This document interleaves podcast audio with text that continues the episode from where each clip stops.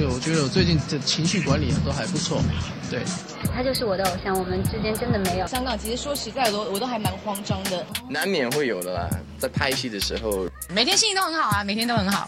出版社来找我的时候，其实我就很大很大的压力。网罗最新鲜、最有趣的娱乐资讯，娱乐新鲜报，让你的耳朵娱乐一下吧。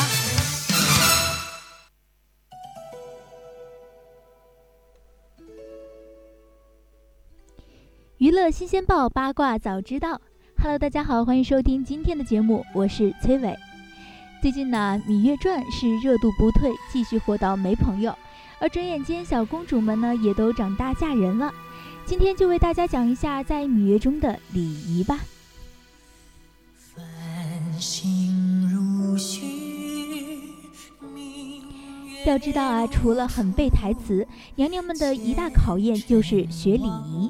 倒退两千年，你就以为战国时期的礼仪会比清朝简单吗？很傻，很天真啊！周朝的礼仪同样是门，呃，同样是门博大精深的学问。《芈月传》中的礼仪究竟有多难呢？这就为你普及。《芈月传》中的礼仪非常的繁复哦，《甄嬛传》中的礼仪有多繁复，你们肯定都已经感受过了。从第一个镜头，太监执鞭三响，群臣上朝起，长达七十六集的清朝礼仪大讲堂就开课了。什么三跪九叩首，行万福礼，群臣玉门听政，等等等等，严谨考究到让人抓狂啊！中国素称是礼仪之邦，传统礼仪发展到了清代，终于渗透到了社会生活的各个方面。说起来呢，《芈月传》的故事往前倒退了两千年，所以礼仪还没开化，可以省事儿些吗？绝对不是。五千年历史长河呀，告诉我们，建立一个国家，首先呢就要制定一定的礼乐，否则社会一定会乱，而且乱得十分离谱。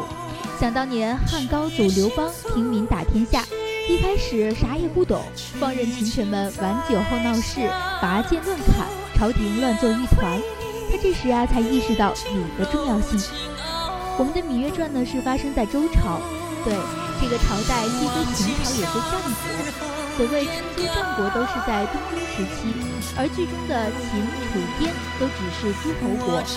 秦威王、楚威王、秦惠文王，也就是相当于现在的省长。而周朝呢，出了周公这号人物。这人一生最大的功绩就是治理作乐，开进了脑洞，整出了五花八门的制度，为古代的治理大业打响了头炮。所以啊，剧中所有的人物遵循的都是同一套礼仪——周礼。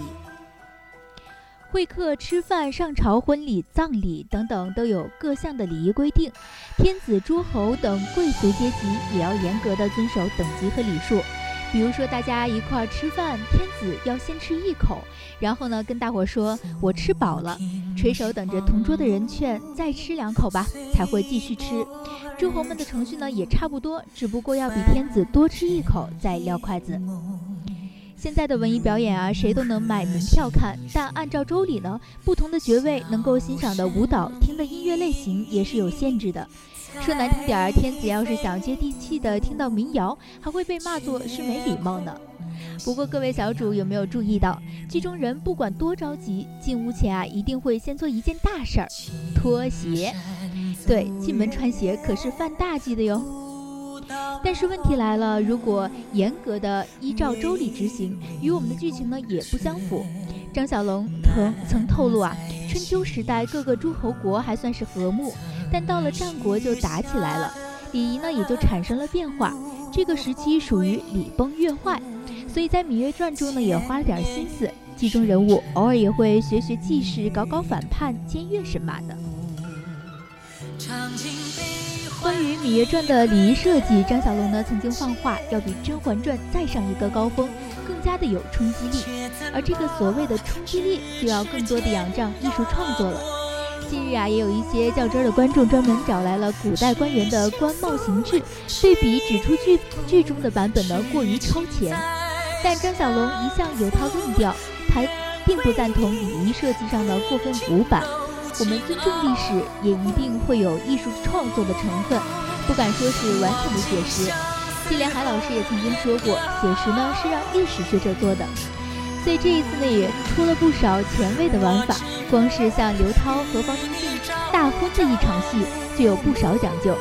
刘涛扮演的女书呢是从小养尊处优、高高在上的嫡公主，有一幕她姿态昂扬的带领宫娥走，亦步亦趋的，极富有仪式感。这一设计灵感呢就源于张小龙早年执导的演唱会式的舞台创作，而两人进入大殿完成的每一个步骤都不可谓是不繁琐。小编粗略的估计了一下，从行礼到礼毕，这场戏总共呈现了将近八分钟，亲们可以自己感受一下。说到这儿啊，我们也都了解了这部古装剧中的礼仪学问可谓是大大的，演员们呢也都个个是全能型人才，了不得呀！